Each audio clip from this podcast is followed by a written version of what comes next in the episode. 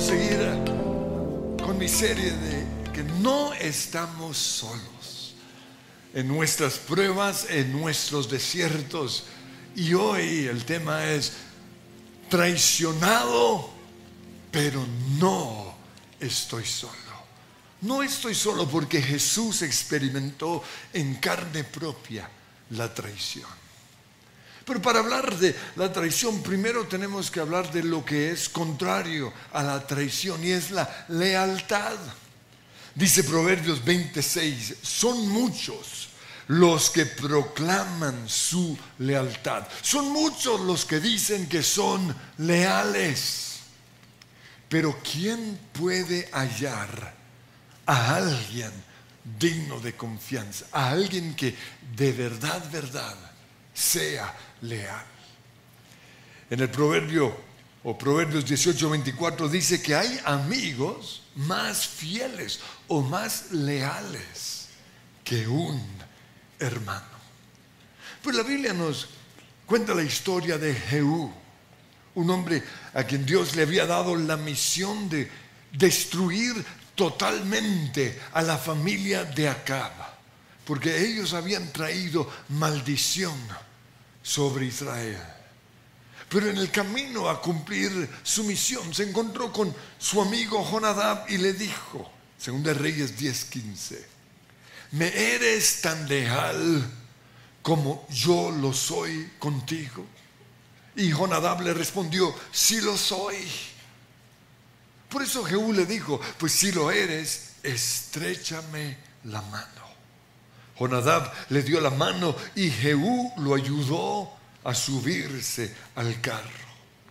Luego Jehú le dijo, ven conmigo y verás lo dedicado, lo comprometido que soy al Señor. Y por eso Jonadab lo acompañó en su carro. Aquí vemos un cuadro de lo que es la lealtad. Y es el compromiso que hacemos con otras personas, de estar a su lado, mientras ellos cumplen la misión que Dios les ha dado, o el plan de Dios para sus vidas. Eso es lealtad. Y tenemos que ser leales en primer lugar con Dios. Dios tiene una misión, un plan para la, la tierra. Y una persona leal es, debe ser leal a Él. Dice en 2 Crónicas 16, 9, Dios sabe, oh, perdón, los ojos del Señor recorren toda la tierra para fortalecer a los que tienen el corazón totalmente comprometido. Dios sabe que yo soy un hombre leal a Él. Y espero que cada uno de los que estamos aquí podamos decir lo mismo. Pero esa lealtad a Dios debe ser o evidencia por medio de nuestra lealtad a su iglesia. Y esto es en las buenas y en las malas, porque hay algunos que son leales a la iglesia cuando todo va como ellos quieren o como a ellos les gustaría.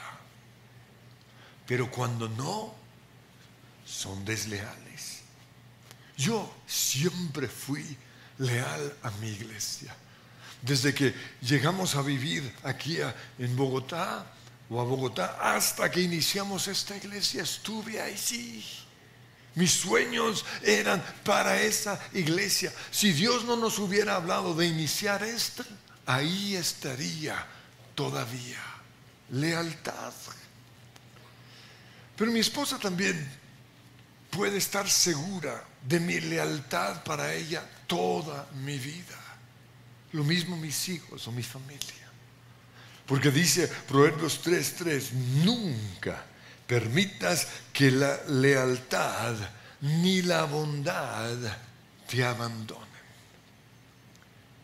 Nuestra lealtad también, o si somos personas leales, también tenemos que ser leales a nuestros amigos. Y aquellos que yo considero como amigos pueden tener esa seguridad de que siempre les voy a ser leales. porque eso es lealtad.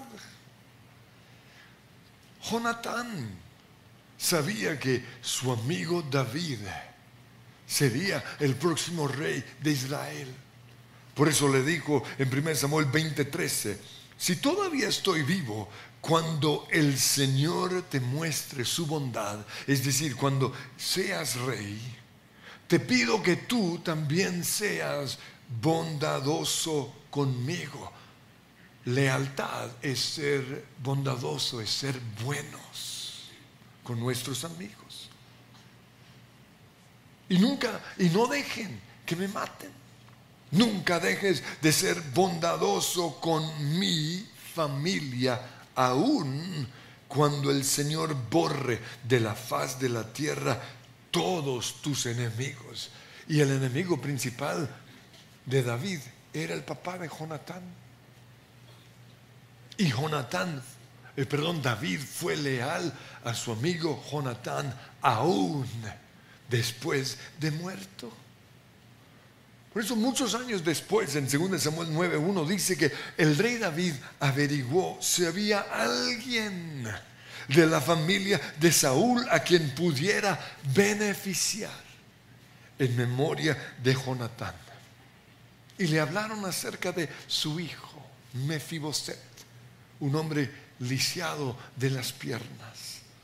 Y él lo mandó a llamar y en 2 Samuel 9:7 le dijo, no temas, pues en memoria de tu padre Jonatán, mi amigo, he decidido beneficiarte.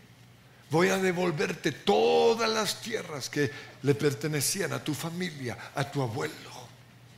Y no solo eso, de ahora en adelante te sentarás en la mesa conmigo a comer.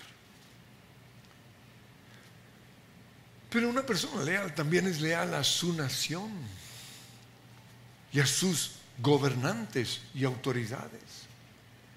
En este momento, Colombia eligió un nuevo gobernante. Y aunque nos guste o no nos guste, es nuestra autoridad establecida por Dios.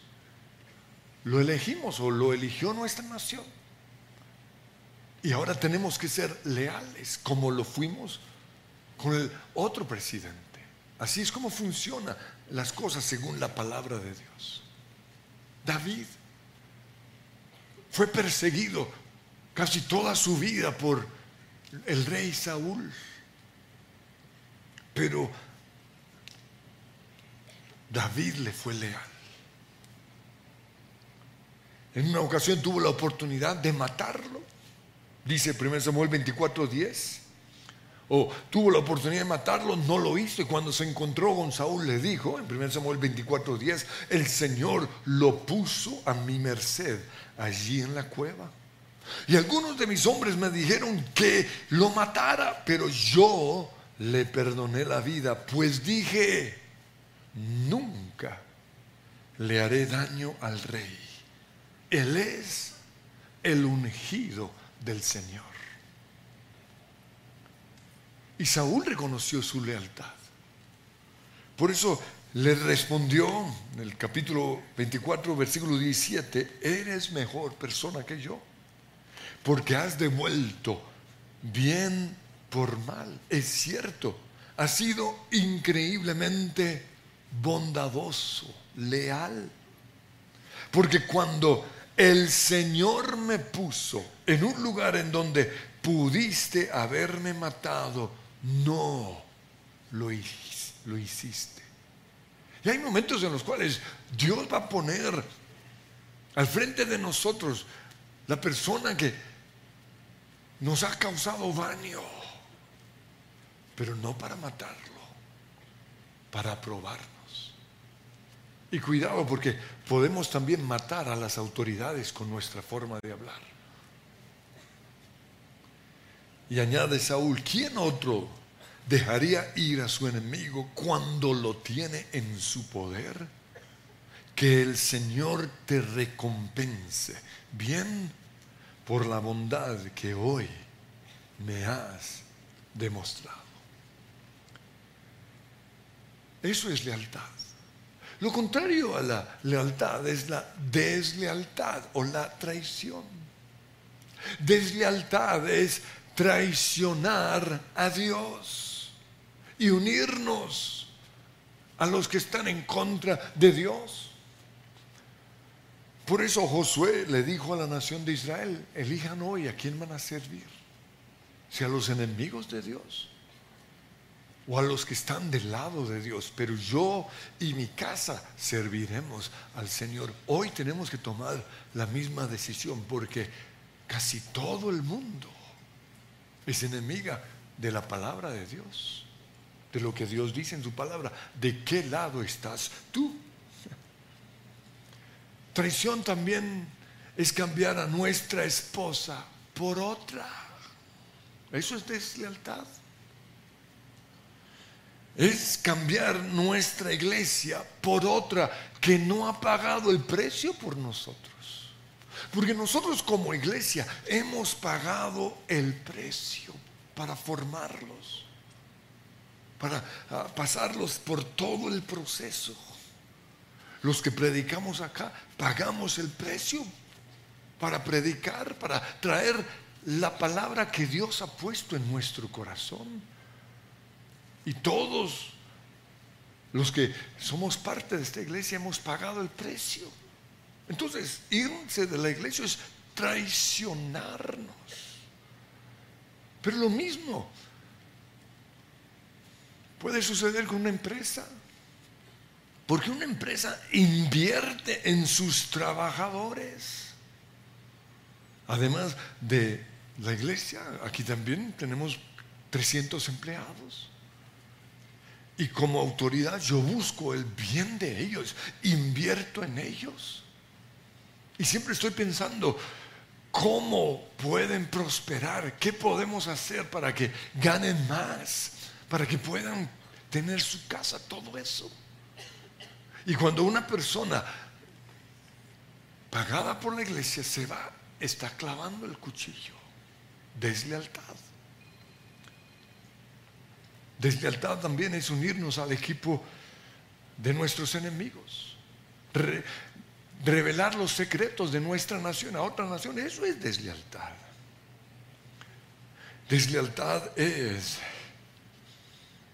mostrar lealtad con una intención oculta podríamos decir, es la lealtad condicional. Seré leal mientras o si hacen esto, pero si no, no. Deslealtad es servir a Dios con una intención de enriquecernos. O es servir en la iglesia, pero para que me den poder, para que me pongan a predicar, si es el caso, para que tener yo influencia para que la gente me conozca. Es lealtad con una intención guardada. Deslealtad es comprometernos con alguien, pero para nuestro propio beneficio, para mi placer, para enriquecerme,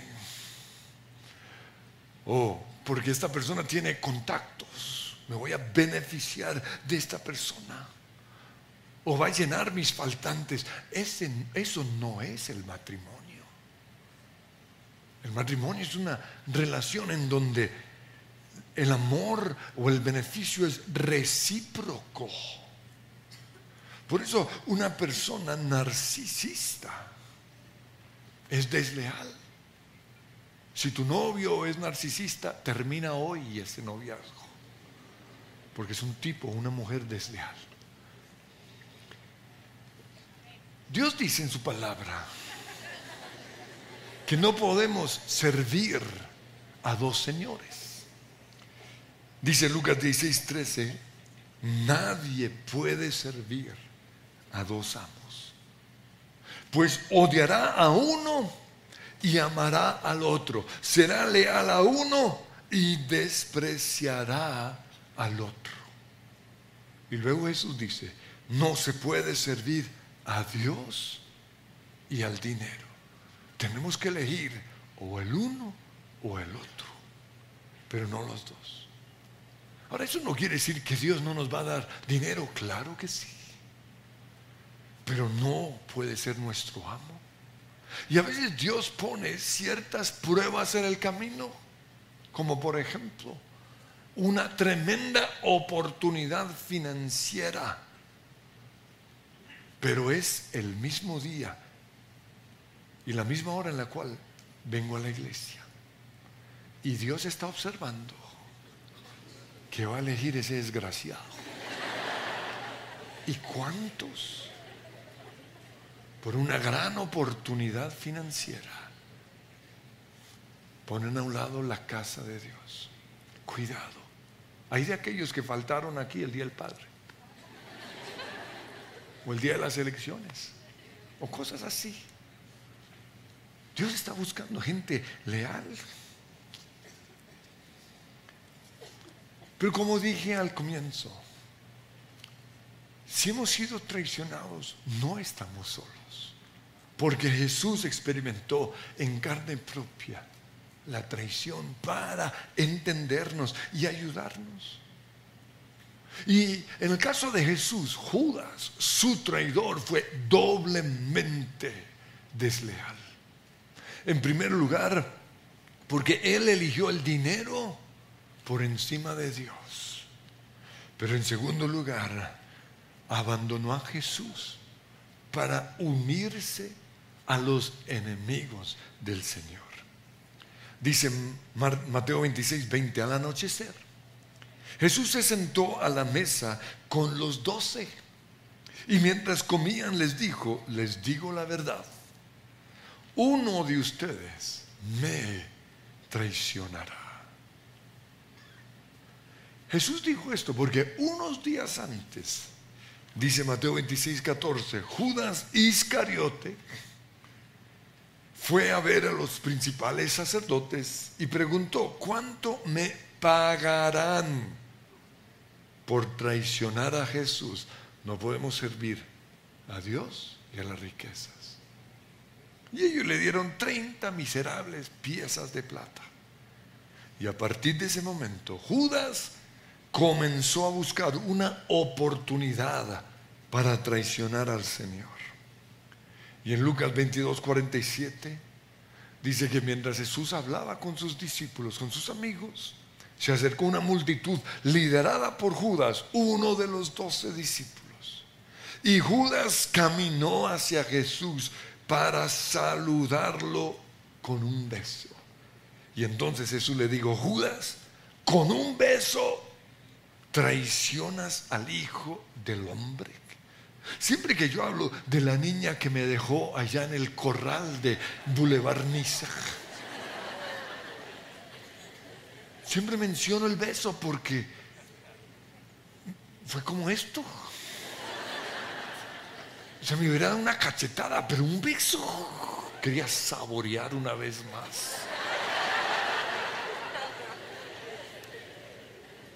Y no solo eso. O sea, terminó el noviazgo y tenía que llevarla a la casa. No, mi hija, coja flota. Pero yo la llevé a la casa. ¿Por qué? Porque soy bueno. Eso dice mi esposa, es que usted es muy bueno se llama lealtad, aún a, los que nos traicionan. David también fue traicionado. Y fue traicionado por su propio hijo Absalón. Y Absalón fue traidor porque en su misión era estar al lado de su papá. Recuerdan, lealtad es estar al lado de la otra persona para ayudarlo a cumplir la misión que Dios le había dado. Pero él se bajó del carro y prefirió montar rancho aparte. Lo traicionó. Quizás porque sabía que él no era el elegido número uno. Que el próximo rey sería Salomón. Y durante cuatro años la Biblia dice que Absalón estuvo en la puerta de la ciudad haciendo una campaña antidavidista Cuando la gente venía a buscar ayuda, dice 2 Samuel 15:2, Absalón les decía, es una pena que el rey no esté o no tenga disponible a nadie para que los escuche. Qué lástima que no soy el juez. Si lo fuera, todos podrían traerme sus casos para que yo los juzgara y yo les haría justicia. Parece un político de hoy, igualito. Y cuando alguien trataba de inclinarse ante él, no lo permitía. En cambio, lo tomaba de la mano y lo besaba. Y Absalón hacía esto con todos los que venían al rey por justicia. Y de este modo se robaba el corazón de todo el pueblo de Israel. Una lambonería impresionante. Restaurantes, abrazos, regalos. Pura politiquería. pero de un traidor. Y cuando ya los tenía convencidos, dice en el versículo 10, envió mensajeros secretos a todos, a todas las tribus de Israel para iniciar una rebelión contra su papá, el rey. Tan pronto como oigan el cuerno de cornero, una trompeta de ese entonces, deben decir, Absalón ha sido coronado rey en Hebrón. Y mientras Absalón ofrecía los sacrificios, mandó a buscar a Agitofel, uno de los consejeros y amigo de David. Y en poco tiempo, muchos más se unieron a Absalón y la conspiración cobró fuerza. Tanto Agitofel como todos los que se unieron a Absalón fueron traidores, porque transfirieron su lealtad de David a Absalón. Traición. Y David expresa lo que siente en ese momento en el Salmo 41.9. Y algunos dicen que lo que David está expresando es lo que él sentía por su hijo Absalón. Otros dicen que no hablaba de su hijo Absalón, sino de Agitofel, su consejero. Pero estas fueron sus palabras. Hasta mi mejor amigo, en quien tenía plena confianza, quien compartía mi comida, se ha puesto en mi contra. Traición. Pero son diferentes las formas en las cuales podemos traicionar a alguien. La primera es no cumpliendo nuestra palabra. Les prometemos algo y no cumplimos, no estamos ahí. Traición. Pero también hay traición cuando alguien nos revela un secreto y se lo contamos a otros. O cuando alguien nos revela su lucha interna, su pecado, y lo hacemos público. Recuerdo la historia de un hombre de Dios que tenía una atadura y luchaba con esto y quería ser libre. Por eso se lo contó a otro amigo, pastor. Y él, unos años después, quizás porque su amigo era más famoso que él, sacó el secreto se lo contó a todo el mundo. Eso es traición. Hay algo que se llama el secreto de confesión. Yo sé muchas cosas de mucha gente, pero eso es entre Él, Dios y yo. No podemos revelarlo. Pero un traidor revela los secretos.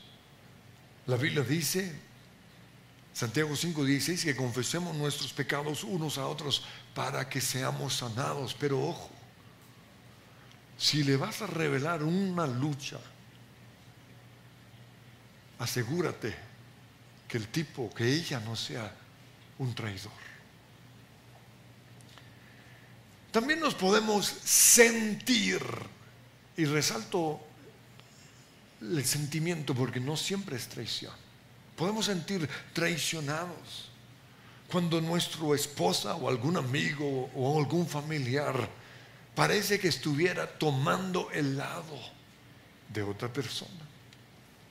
Nos podemos sentir traicionados cuando creemos que alguna persona prefiere estar con otros que con nosotros, pero resalto sentir porque no necesariamente es traición. Somos traicionados cuando nuestra novia o nuestro novio nos deja por otro. Por eso es tan importante el tiempo que pasa. ¿no? Lo, duro de, la situación ahorita de, Shakira. Es que el desgraciado es mientras todavía tenía una relación estuvo con otras. Eso es traición. Yo estoy del lado de Shakira.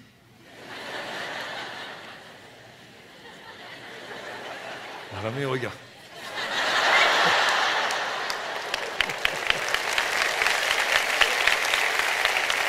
Somos también traicionados cuando nuestra esposa o esposo rompe el pacto matrimonial y se va con otro o con otra.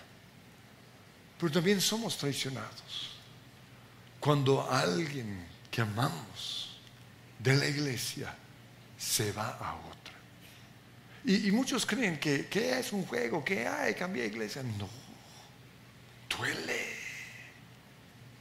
Es el dolor de un padre traicionado. Porque hemos hecho de todo para formarlos que amen a Dios, que sean bendecidos. Y nos clavan el cuchillo. Pues quiero hablar de las características de un traidor y quiero ilustrarlo con los dos principales traidores que encontramos en la Biblia. Agitofel y Judas. En primer lugar, ambos eran ambiciosos del poder y de las riquezas. Ambos estaban en un lugar de influencia. Agitofel fue uno de los consejeros más apetecidos de Israel. Dice, según Samuel 16, 23, en aquella época recibir el consejo de Agitofel era como oír la palabra misma de Dios. Y esto era así tanto para David como para Absalón, consejero apetecido. Judas llegó a ser uno de los doce discípulos del Señor. Pero no estaban satisfechos, querían más, más poder, más influencia, más riquezas, más. Segundo lugar, los dos tenían una baja autoestima. Y por eso necesitaban ser valorados y reconocidos públicamente. Y aunque Judas era parte del grupo de confianza de Jesús, él se dio cuenta que Jesús tenía unos más íntimos, Pedro, Juan y Jacob. Aunque Agitofel era parte de la élite de David, él se dio cuenta que el otro consejero, Usaí, era quizás el más cercano o sentía eso. Y cuando una persona tiene una baja autoestima, cosas así, lo afectan. Pero la tercera característica del traidor es el amor por el dinero.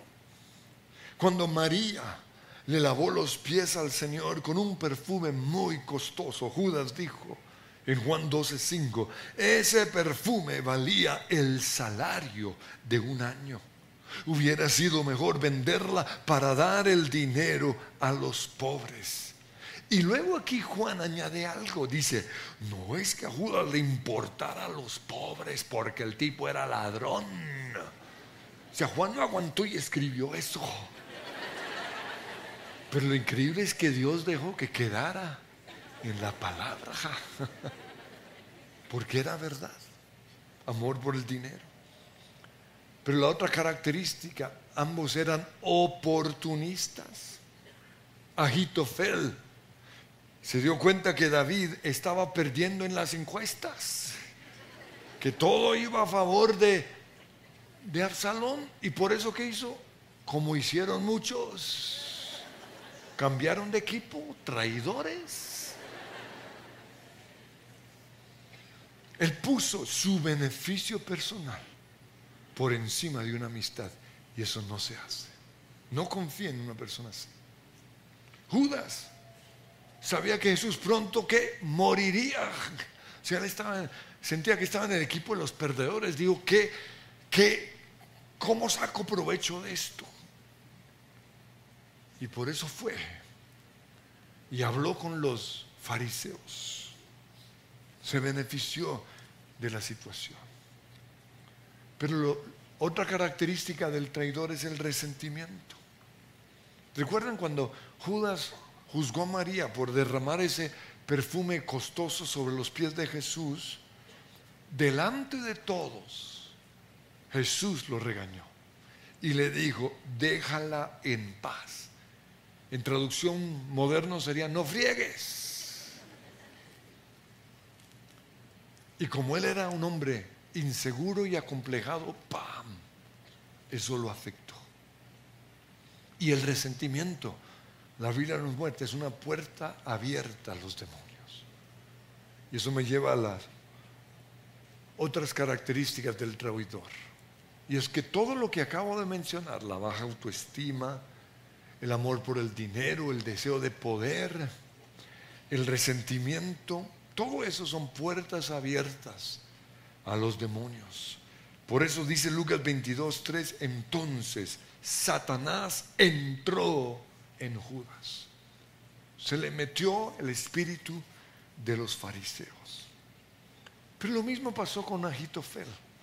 Cayó seducido por el espíritu de Absalón. Recuerdan que cuando alguien trataba de inclinarse, él no se lo permitía. En cambio lo tomaba de la mano y lo invitaba a comer. Eso hizo Absalón durante cuatro años con Agitofel.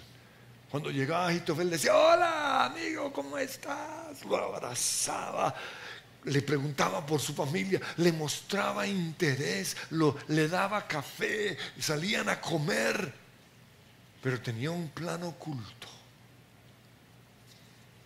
Y en esas comidas, poco a poco fue sembrando cizaña en la mente de Agitofel en contra de su papá. Y cuidado que hoy hay gente en la iglesia haciendo lo mismo, sembrando cizaña. Sí, la iglesia está bien, pero no podemos reunirnos con esa gente. Son traidores. Y un día dice, segundo Samuel 15:11, Absalón llevó consigo a 200 hombres de Jerusalén como invitados, pero no sabían de sus intenciones. Y mientras Absalón ofrecía los sacrificios, siempre mezclan algo de Dios. Mandó a buscar a Agitofel, uno de los consejeros de David, que vivía en Gilo, y en poco tiempo muchos más se unieron a Absalón y la conspiración cobró fuerza. Pronto llegó un mensajero a Jerusalén para decirle a David, todo Israel se ha unido a Absalón en una conspiración en su contra. Pero, y esto es algo que tenemos que ver con respecto a los traidores. Todos los que nos llevan a traicionar a nuestra esposa, a nuestra iglesia, a nuestros amigos, a nuestra empresa o a nuestra nación, nos van a usar por un tiempo pero cuando ya no les servimos más, nos van a traicionar. Los que nos llevan a traicionar son traidores. Y eso fue lo que pasó.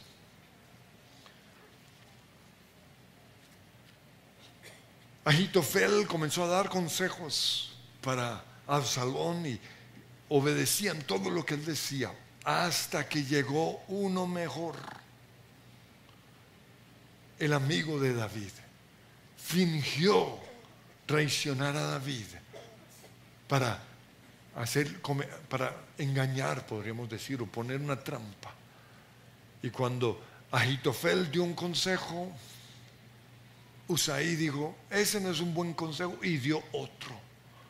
Y a todos, dice 2 Samuel 17, 14, Absalón y todos los hombres de Israel dijeron, el consejo de Usaí es mejor que el de Agitofel. Esto me lleva a mencionar la última característica de un traidor, y es que los dos tienen tendencias al suicidio. Cuando Agitofel se dio cuenta, dice 2 Samuel 17, 23, de que no se había seguido su consejo, ensilló su burro, hoy sería un BMW, y se fue a su pueblo natal, donde puso sus asuntos en orden y se ahorcó. Lo mismo pasó con Judas. Mateo 27, 3, cuando Judas, quien lo había traicionado, se dio cuenta de que habían condenado a muerte a Jesús, se llenó de remordimiento, devolvió el dinero y dijo, he pecado porque traicioné a un hombre inocente. Y ellos le dijeron, ¿qué nos importa? O sea, ya no nos sirves. Y Judas tiró las monedas y se ahorcó. Quiero que nos pongamos en pie. Porque el punto de mi mensaje es este. Todos hemos sido traicionados, pero no estamos solos. Porque la Biblia dice que no tenemos un sumo sacerdote que no pueda compadecerse de nosotros, sino uno que fue probado en todo.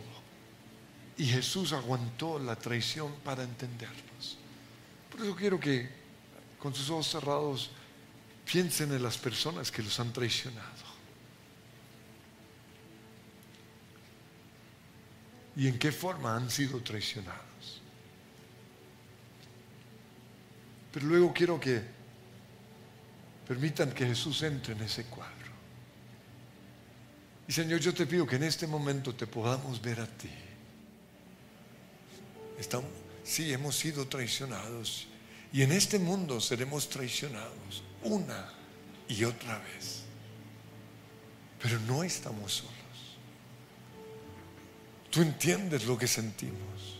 Tú entiendes el dolor de la traición. Por eso te pido, Señor, que estés tomando ahora mismo ese dolor y clavándolo en la cruz.